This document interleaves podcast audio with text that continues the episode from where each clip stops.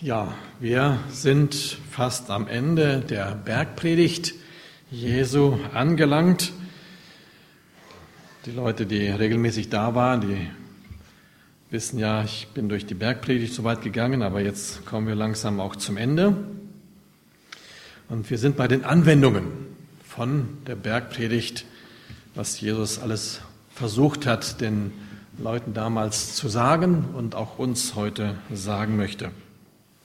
Im März, als ich das letzte Mal darüber gepredigt hat, ging es um den breiten und den schmalen Weg, den Jesus beschreibt. Hat er uns da ein paar Bilder mitgebracht. Vielleicht erinnert ihr euch daran. Und da sagt er, dass es im Leben entweder nur den einen Weg gibt oder den anderen Weg gibt.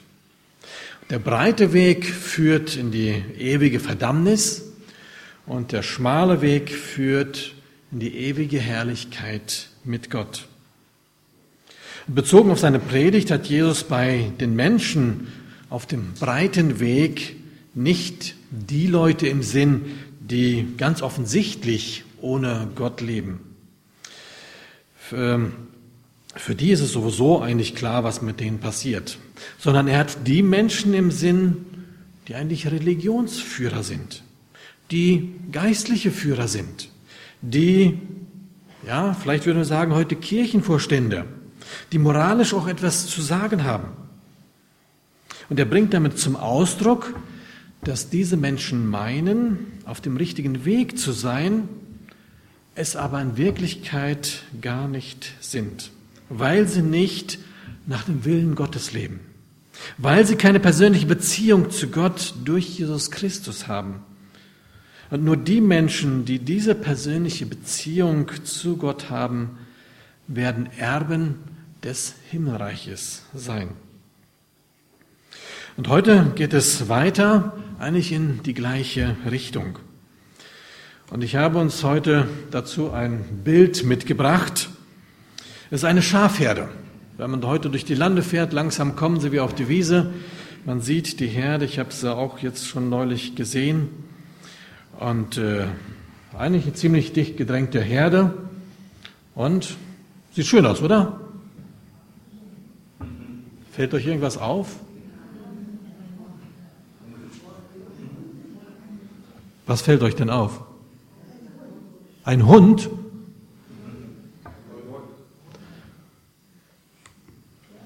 Ah.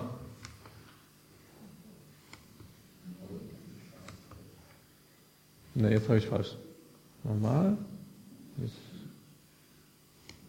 Na, irgendwas ist verkehrt. Ja, ihr habt ihn erkannt. Hier. Ähm, ein Wolf hat sich eingeschlichen unter diese Herde. Ähm, können wir uns vorstellen, dass es für die Schafe gefährlich sein wird?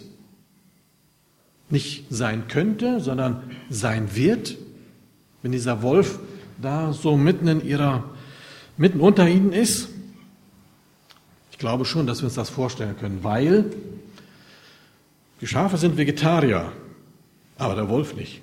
Der frisst kein Gras, der frisst auch kein, kein anderes, Kraut, sondern der will Fleisch, was kräftiges. Und da ist er ja reichlich von umgeben. Also, wir können uns gut vorstellen, dass er sich eigentlich freut, da zu sein, weil da gibt es reiche Beute um ihn herum und er braucht nicht da lange zu suchen. Und äh, so möchte ich heute den Text lesen aus Matthäus Kapitel, 5, äh, Kapitel 7 ab Vers 15, wo Jesus praktisch in der Anwendung ist seiner Bergpredigt und da sagt er, jetzt kommt der Kreismensch, das sollte er sein. ähm, sagt er, hütet euch vor den falschen Propheten. Sie kommen im Schafskleid zu euch, in Wirklichkeit aber sind sie reißende Wölfe. An ihren Früchten werdet ihr sie erkennen. Erntet man etwa Trauben von Dornbüschen oder Feigen von Disteln?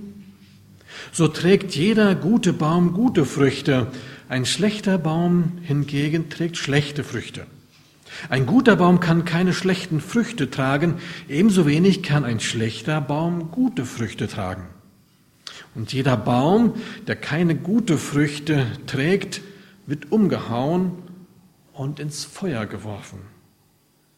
Deshalb sage ich euch, an ihren Früchten werdet ihr sie erkennen.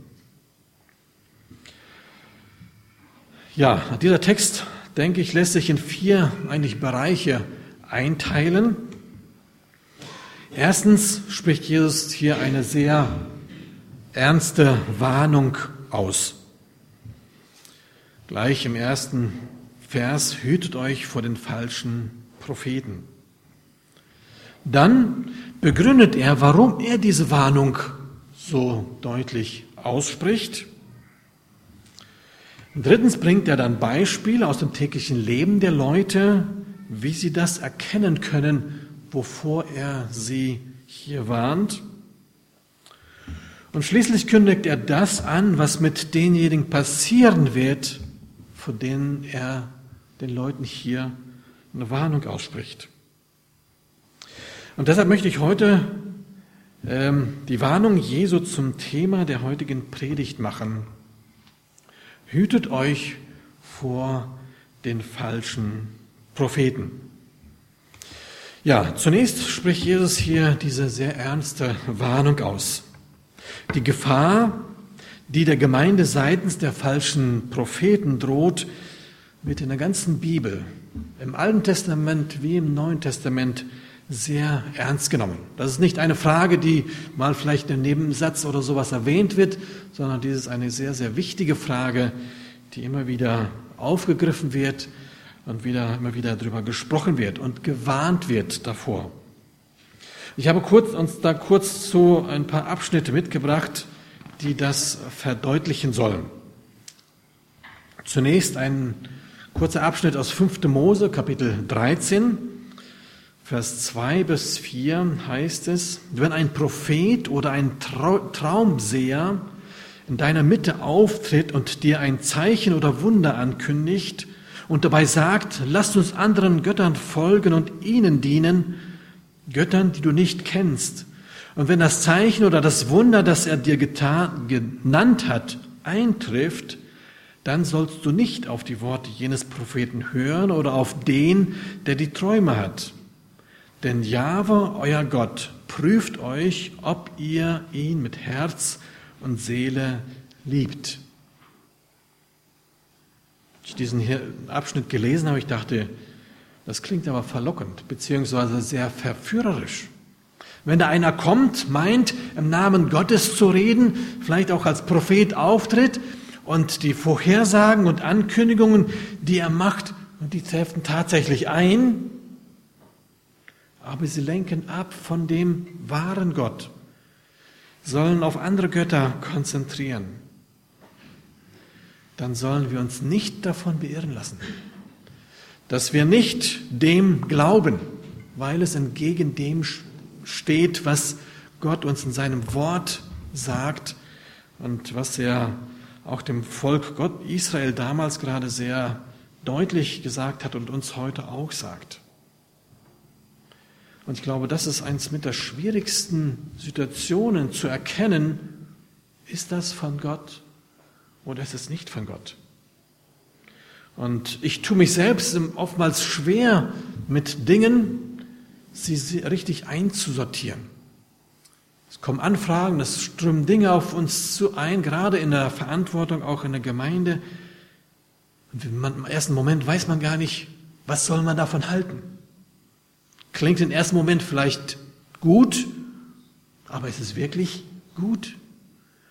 Und dann sind wir aufgefordert, es zu prüfen. Zu prüfen anhand des Wortes Gottes, kann das von Gott sein oder kann es von einem Dämon oder dem Satan initiiert sein. Wird sehr deutlich davor gewarnt, lasst euch nicht abbringen von dem wahren Gott, Jahwe, euren Gott. Und er prüft euch, ob ihr ihn mit Herz und Seele liebt.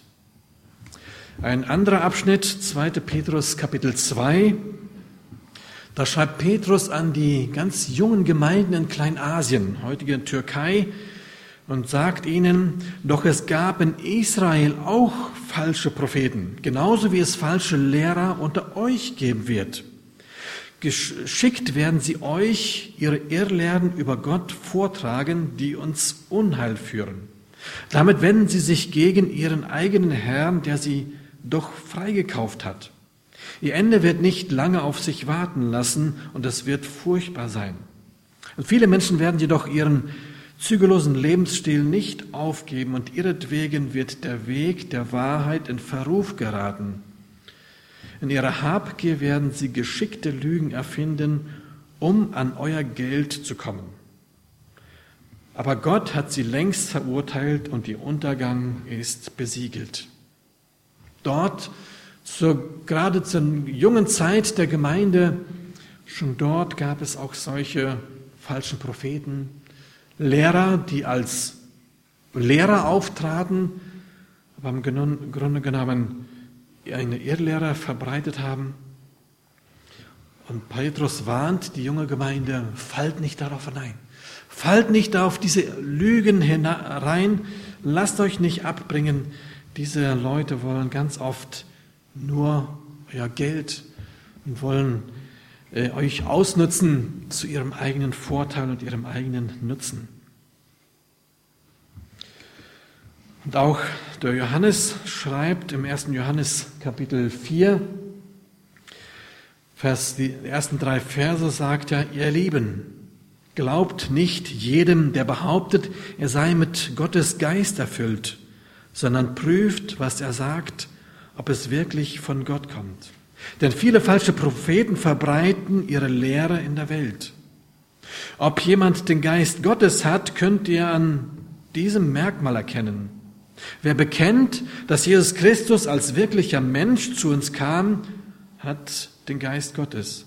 Wer sich nicht zu Jesus bekennt, gehört nicht zu Gott. Aus ihm spricht der Geist des Antichrists. Ihr habt ja gehört, dass dieser Geist in die Welt kommen soll, und er ist auch schon da. Auch hier jemand, der kommt, meint im Namen Gottes aufzutreten, im Geiste Gottes ja, Weisheiten weitergeben zu können, aber im Grunde genommen sind sie falsche Propheten. Er nennt hier ein ja sehr klassisches Beispiel dafür, woran man erkennen kann, ob jemand wirklich an den wahren, lebendigen Gott glaubt oder nicht. Und das ist die Frage nach Jesus. Wer ist Jesus? Ist er der menschgewordene Sohn Gottes, der das Opferlamm für uns war und ist? Oder wird dieser Jesus abgelehnt? Wenn das der Fall ist, dann ist das ein sehr deutliches Zeichen dafür, dass das nicht der Glaube ist, an den wir glauben, der uns in dieser Bibel beschrieben wird. Da können wir ganz, eigentlich sehr schnell dran uns orientieren, was, ob es richtig sein kann oder nicht. Es ist im Moment äh, schlimm, äh, was es alles an Christenverfolgung auf dieser Welt gibt. Und auch Anfang März, wir hatten dieses Shockwave, haben speziell auch für diese Menschen in Verfolgung gebeten. Das ist gut, das ist wichtig, dass wir das tun. Aber ich denke, wir sollten uns einer Tatsache bewusst sein. Verführung der Gemeinde stellt noch eine viel größere Gefahr dar als die Verfolgung. Dabei wird die Verführung noch mehr steigen, je näher wir der Endzeit kommen. Deswegen sagt Jesus hier so deutlich, hütet euch vor den falschen Propheten. Und das nicht nur hier, sondern an vielen anderen Stellen auch, warnt Jesus mehrfach vor falschen Propheten und ihrer Verführung. Heißt, wir sind immer wieder aufgefordert, auf der Hut zu sein, aufzupassen. Was begegnet uns da? Wer ist das, der da meint, etwas sagen zu dürfen, zu wollen, vielleicht sogar zu müssen, vielleicht ganz neue Erkenntnis hat über das Wort Gottes, die aber nicht wirklich übereinstimmen mit der Wahrheit, die uns hier schon offenbart ist, dann sollten wir sehr, sehr vorsichtig sein, uns nicht abirren lassen, beirren lassen und uns von ja, diesem falschen Weg beirren lassen. Und dann geht Jesus ja auch weiter. Er begründet, warum er diese Warnung so deutlich macht, warum er sie so ausspricht. Sie kommen im Schafskleid zu euch. In Wirklichkeit aber sind sie reißende Wölfe.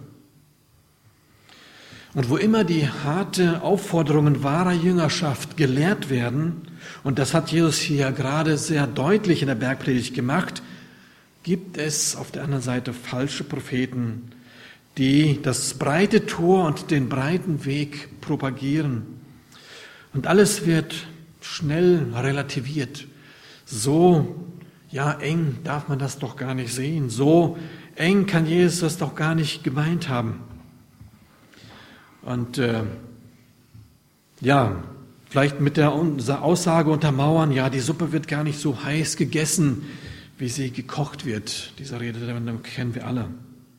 Auch Spurgeon drückte es mal so aus, sie verwässern die Wahrheit, bis nicht mehr genug übrig bleibt, um eine Suppe für einen kranken Grashüpfer zu machen. Er hatte, glaube ich, manchmal ziemlich krasse Bilder, der Spurgeon, die er gebrauchte, um Sachen deutlich zu machen.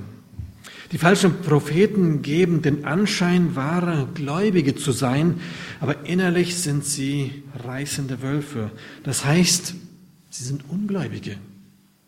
Sie kommen zwar im Schafskleid, aber sie kommen nicht als Schaf. Sie kommen mit dem Anspruch auf den Hirtendienst. Sie meinen, sie haben etwas zu sagen. Und das ist ja gerade das Verführerische. Sie erheben den Anspruch, im Namen Gottes zu reden.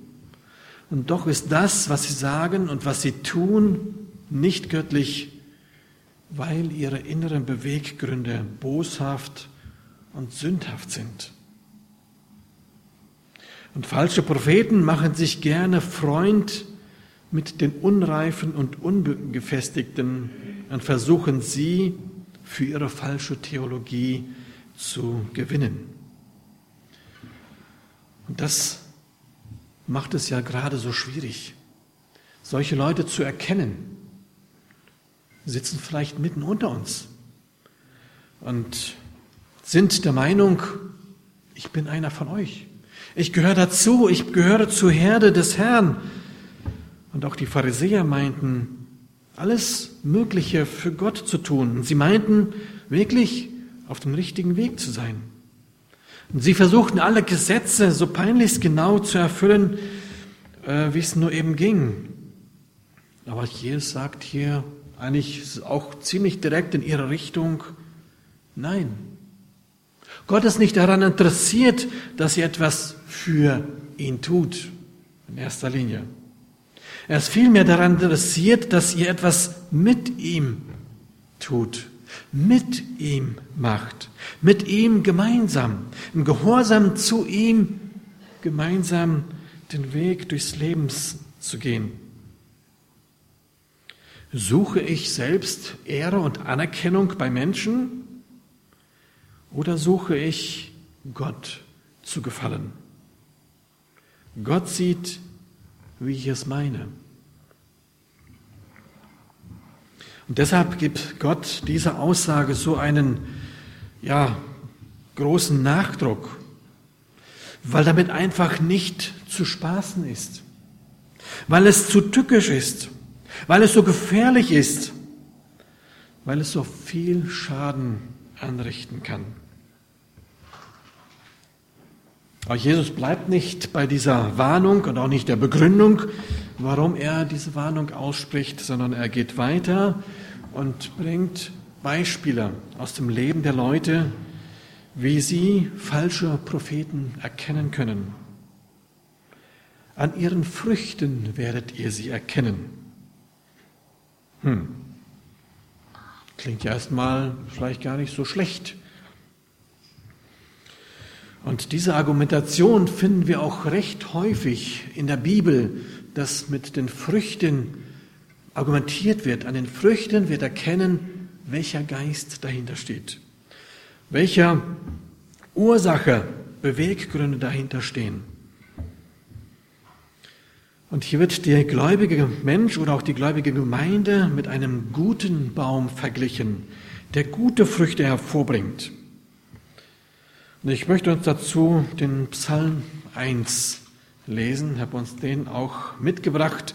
Der ist wahrscheinlich gut bekannt, aber ich denke, das ist ein sehr gutes Beispiel dafür, was Jesus hier sagen möchte.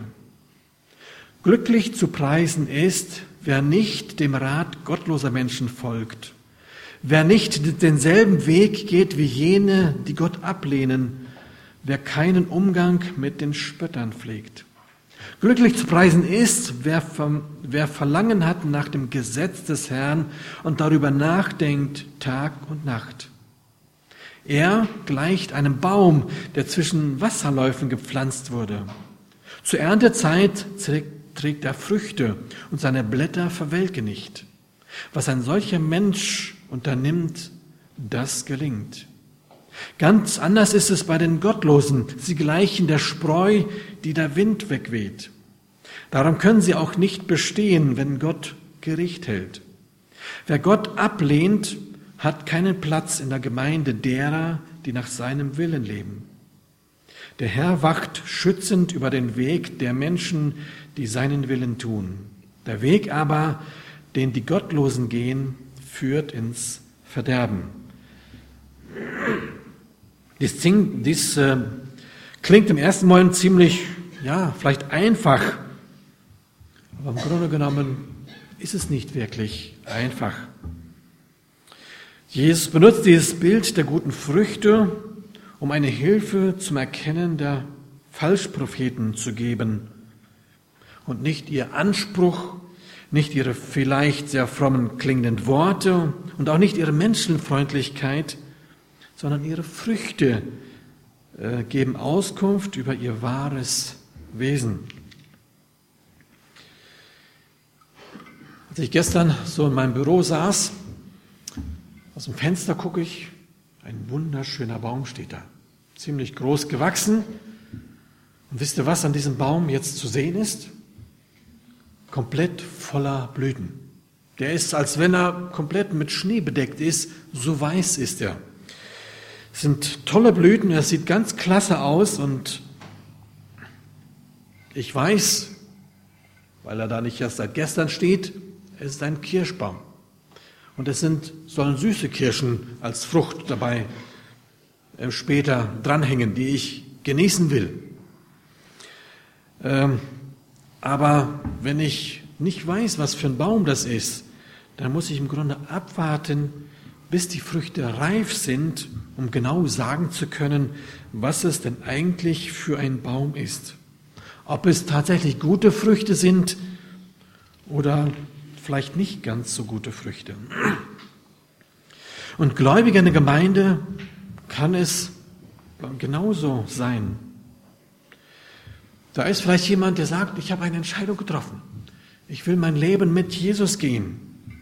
Zumindest hat er es so gesagt hat sich taufen lassen und ist Mitglied in der Gemeinde geworden. Alles scheint gut zu sein. Und wir können es auch, wenn wir vielleicht schon länger im Glauben leben und Prüfmittel haben, aber in diesem Moment, wir können das nicht wirklich überprüfen. Meint es dieser Mensch wirklich ehrlich?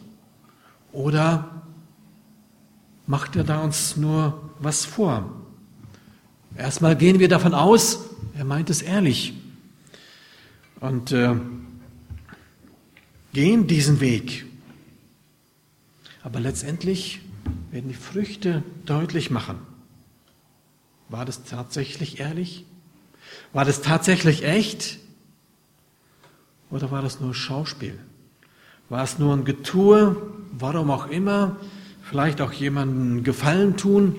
Äh, bei vielen weiß ich, es ist Gruppenzwang in der Jugend. Die anderen lassen sich taufen. Da will ich nicht dumm dastehen und alleine stehen. Also gehe ich mit. Klar, gestalte mein Leben recht fromm. Und äh, es kann mir ja kein anderer was anderes nachweisen. Aber die Zeit wird es ans Licht bringen. Die, die Früchte, die, die du nicht verstecken kannst, früher oder später wirst du du selbst sein. Und die Maske wirst du nicht aufrecht mehr erhalten können. Und dann wird man die Früchte sehen. Und dann sagt Jesus hier, an den Früchten werdet ihr erkennen, auch wenn es Getue war, ob es echt war oder nicht. Und ähm, Jesus mutet uns hier einiges zu. Wird das gemerkt? Ähm, die Blüten und die Fruchtansätze können noch sehr bezaubernd sein und aussehen. Und das bedeutet auch, dass man trotz Bedrückung und Seufzen die Geduld des Reifenlassens aufbringen muss, um ein begründetes Urteil fällen zu können. Und diese Geduld mutet uns Jesus zu, auch innerhalb der Gemeinde. Macht es nicht unbedingt einfach, aber das ist der Weg, den wir zu gehen haben. So kann es sein, dass hier heute jemand sitzt, der so tut, als ob nie wirklich eine persönliche Entscheidung für Christus getroffen hat, aber ach, die, Lette, Leute, die Leute sind nett und tolle Gemeinschaft und tollen Kaffee und Kuchen gibt es auch immer hinterher, das finde ich sonst nirgends. Also komm ich, bin dabei, genieße es, mach mit. Aber in Wirklichkeit ist da nie eine persönliche Entscheidung getroffen, wirklich das Leben mit Christus zu leben. Die Früchte werden es irgendwann an den Tag bringen. Und auch hier nimmt Jesus wieder Beispiel aus dem Leben der Leute. Trauben und Feigen in unserer Gegend nicht ganz so weit verbreitet, weiter südlich. In Deutschland sind die Trauben zwar mehr verbreitet, aber die Feigen auch noch nicht. Aber in Israel damals waren das die Früchte, die am meisten überall zu haben waren, gewachsen sind und die auch am breit, verbreitetsten war und die auch am meisten verzehrt wurden. Weintrauben und Feigen. Und sonnengereift sind sie, ist eine sehr, sind sie sehr wohl schmeckende Früchte. Aber auf der, auf der anderen Seite ist in diesen Ländern auch sehr gut bekannt die Dornen und Disteln. Sie sind dagegen wertlos und machen den Erntearbeitenden nur Stress und viel Arbeit und viel Mühe. Und so war dieses Bild Jesu den Leuten sofort klar, was er damit meinte. Was gute Früchte sind und was eigentlich wertlos ist. Denn auf Dornen und Disteln können keine guten Früchte wachsen. Das war jedem klar. Und das kann ich mir eigentlich auch sehr gut vorstellen. In Deutschland, auch wenn man durch den Wald geht, man muss nicht befürchten, dass man hier und da überall gleich in Stacheln und Dornen und sowas kommt. Man, klar, es gibt es hier und da auch, aber nicht so doll, wie ich denke, es dort damals in Israel war. Als wir vor zwei Jahren in Paraguay waren, zu Besuch, dort der Busch äh, sieht ähnlich aus. Alles, eigentlich fast alles, was irgendwie wild wächst, hat Dornen, Stachtel, Schachtel, Stachel oder Widerhaken. Also es ist unmöglich, da so durchzukommen. Nur wo ein wirklich ein sauberer Weg ist, kannst du unverletzt durchkommen. Und ich denke, in Israel war es damals nicht anders. Auch ähnliches Klima, sehr heiß, ziemlich trocken, dass dort die Dornen ziemlich gut auch wachsen, die ziemlich, ja, nicht viel brauchen zum Wachsen jetzt an Feuchtigkeit. So kann ich mir das gut vorstellen. Dornen und Disteln, die braucht keiner. Da können keine guten Früchte drauf sein. Aber diese falschen Propheten sind wie Dornen und Disteln oder wie ein reißender Wölf unter einer zahm weidenden Herde. Und so sagt er weiter in Vers 17, so trägt jeder gute Baum gute Früchte, ein schlechter Baum hingegen trägt schlechte Früchte. Ein guter Baum kann keine schlechten Früchte tragen, ebenso wenig kann ein schlechter Baum gute Früchte tragen. Das ist auch ein wichtiger Zusatz. Ein guter Baum, selbst wenn er würde wollen, könnte nicht schlechte Früchte tragen. Und ein schlechter Baum, so viel er sich auch anstrengt, er wird nie wirklich gute Früchte hervorbringen können, weil die Grundsubstanz des Guten einfach fehlt, weil der Geist Gottes einfach fehlt, der uns erst befähigt, gute Früchte bringen zu können. Frage, die sich noch daran, die sich vielleicht jetzt hier ähm, anschließt, ist, was sind denn gute Früchte? Was meint Jesus denn hier, wenn er über diese guten Früchte spricht? Und das, was gut ist, sagt uns eigentlich keine menschliche Wertung. Menschlich nennen wir Dinge vielleicht gut, aber in Wirklichkeit sind sie gar nicht gut. Sondern die Wertung allein gibt die Schrift die den Willen Gottes zum Ausdruck bringt. Denn nur was in Gottes Augen als gut bewertet wird, ist auch wirklich gut. Gut ist also das, was Gott gefällt. Dazu zwei Verse, auch sehr bekannt, Römer 12, Vers 1 und 2. Ich habe euch vor Augen geführt, Geschwister, wie groß Gottes Erbarmen ist. Die einzige angemessene Antwort darauf ist die, dass ihr euch mit eurem ganzen Leben Gott zur Verfügung stellt und euch ihm als ein lebendiges und heiliges Opfer darbringt, an dem er Freude hat. Das ist der wahre Gottesdienst und dazu fordere ich euch auf. Richtet euch nicht länger nach den Maßstäben dieser Welt, sondern lernt in einer neuen Weise zu denken, damit ihr verändert werdet und beurteilen könnt, ob etwas Gottes Wille ist, ob es gut ist, ob Gott Freude daran hat und ob es vollkommen ist. Das ist in den Augen Gottes gut. Und je, je mehr wir in seinem Wort gefestigt sind und wir es kennen, desto besser können wir beurteilen, ob es im Sinne Gottes ist oder nicht. Umso besser können wir unterscheiden, ob da eine Lehre im Sinne Gottes ist oder nicht. Ob sie in die Irre führt oder sie in die Herrlichkeit Gottes führt. Und Jesus bleibt auch hier nicht stehen, sondern er kündigt an, was mit denjenigen passiert, vor denen er den, die Leute hier auch gerade warnt. Und Jesus spricht hier von einem Gericht. Es wird an denen vollzogen werden, die keine guten Früchte bringen. Vers 19 sagt er, jeder Baum, der keine guten Früchte trägt, wird umgehauen und ins Feuer geworfen. Wer einen Garten hat, kennt das vielleicht. Hast da vielleicht vor Jahren einen Baum gepflanzt und dachtest, es wäre gut.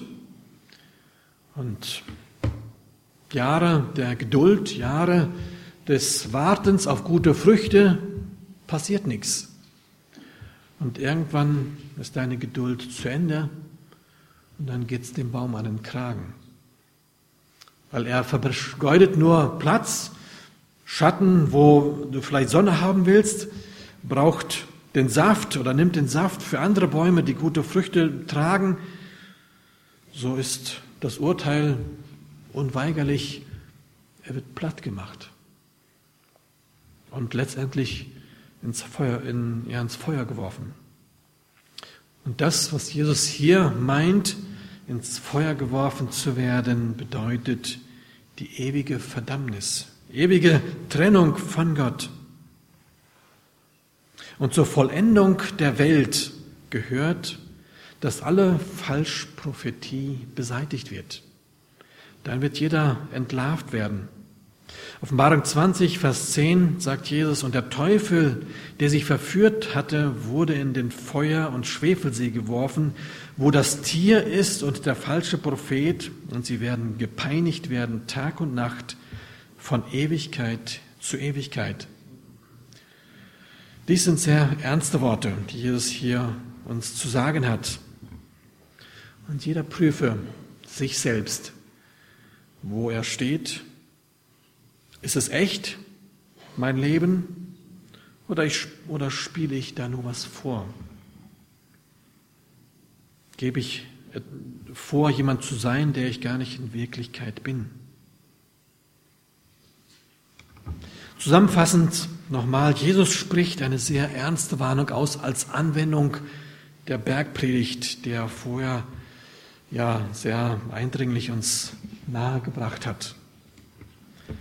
Dann begründet er diese Warnung, also es ist nicht grundlos, warum er sie ausspricht, gibt Beispiele aus dem täglichen Leben für die falschen Propheten, wie wir sie erkennen können. Und dann kündigt er an, was mit denjenigen passieren wird, vor denen er hier gewarnt hat. Zum Schluss habe ich uns einen Liedtext mitgebracht. Vielleicht kennt es der ein oder andere, es ist schon etwas älter. Ich kenne es eigentlich aus meiner Jugendzeit. Haben es auch öfter gesungen. Ich weiß gar nicht, ob es heute noch gesungen wird. Und das ist ein Lied von Manfred Siebald und nennt sich Das wird ein Staunen geben.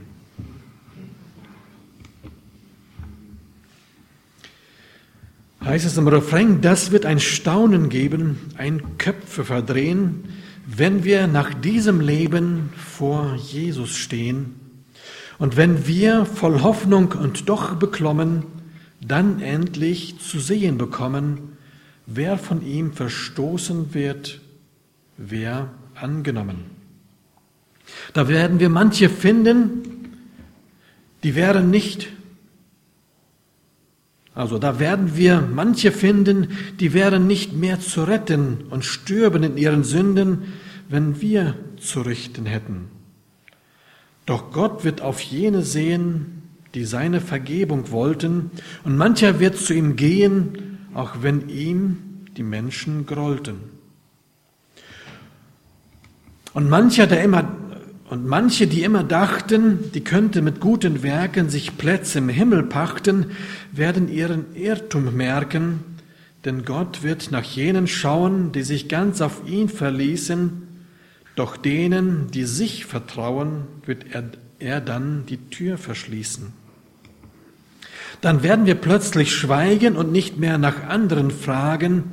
Auf uns wird dann Jesus zeigen und uns selbst das Urteil sagen. Auf einmal wird klein und nichtig, wie gut wir uns selber fanden. Dann ist nur das eine wichtig, wie wir hier zu Jesus standen.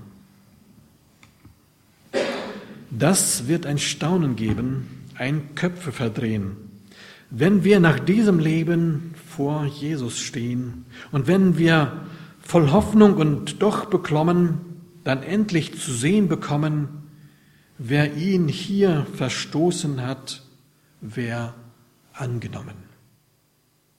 Amen.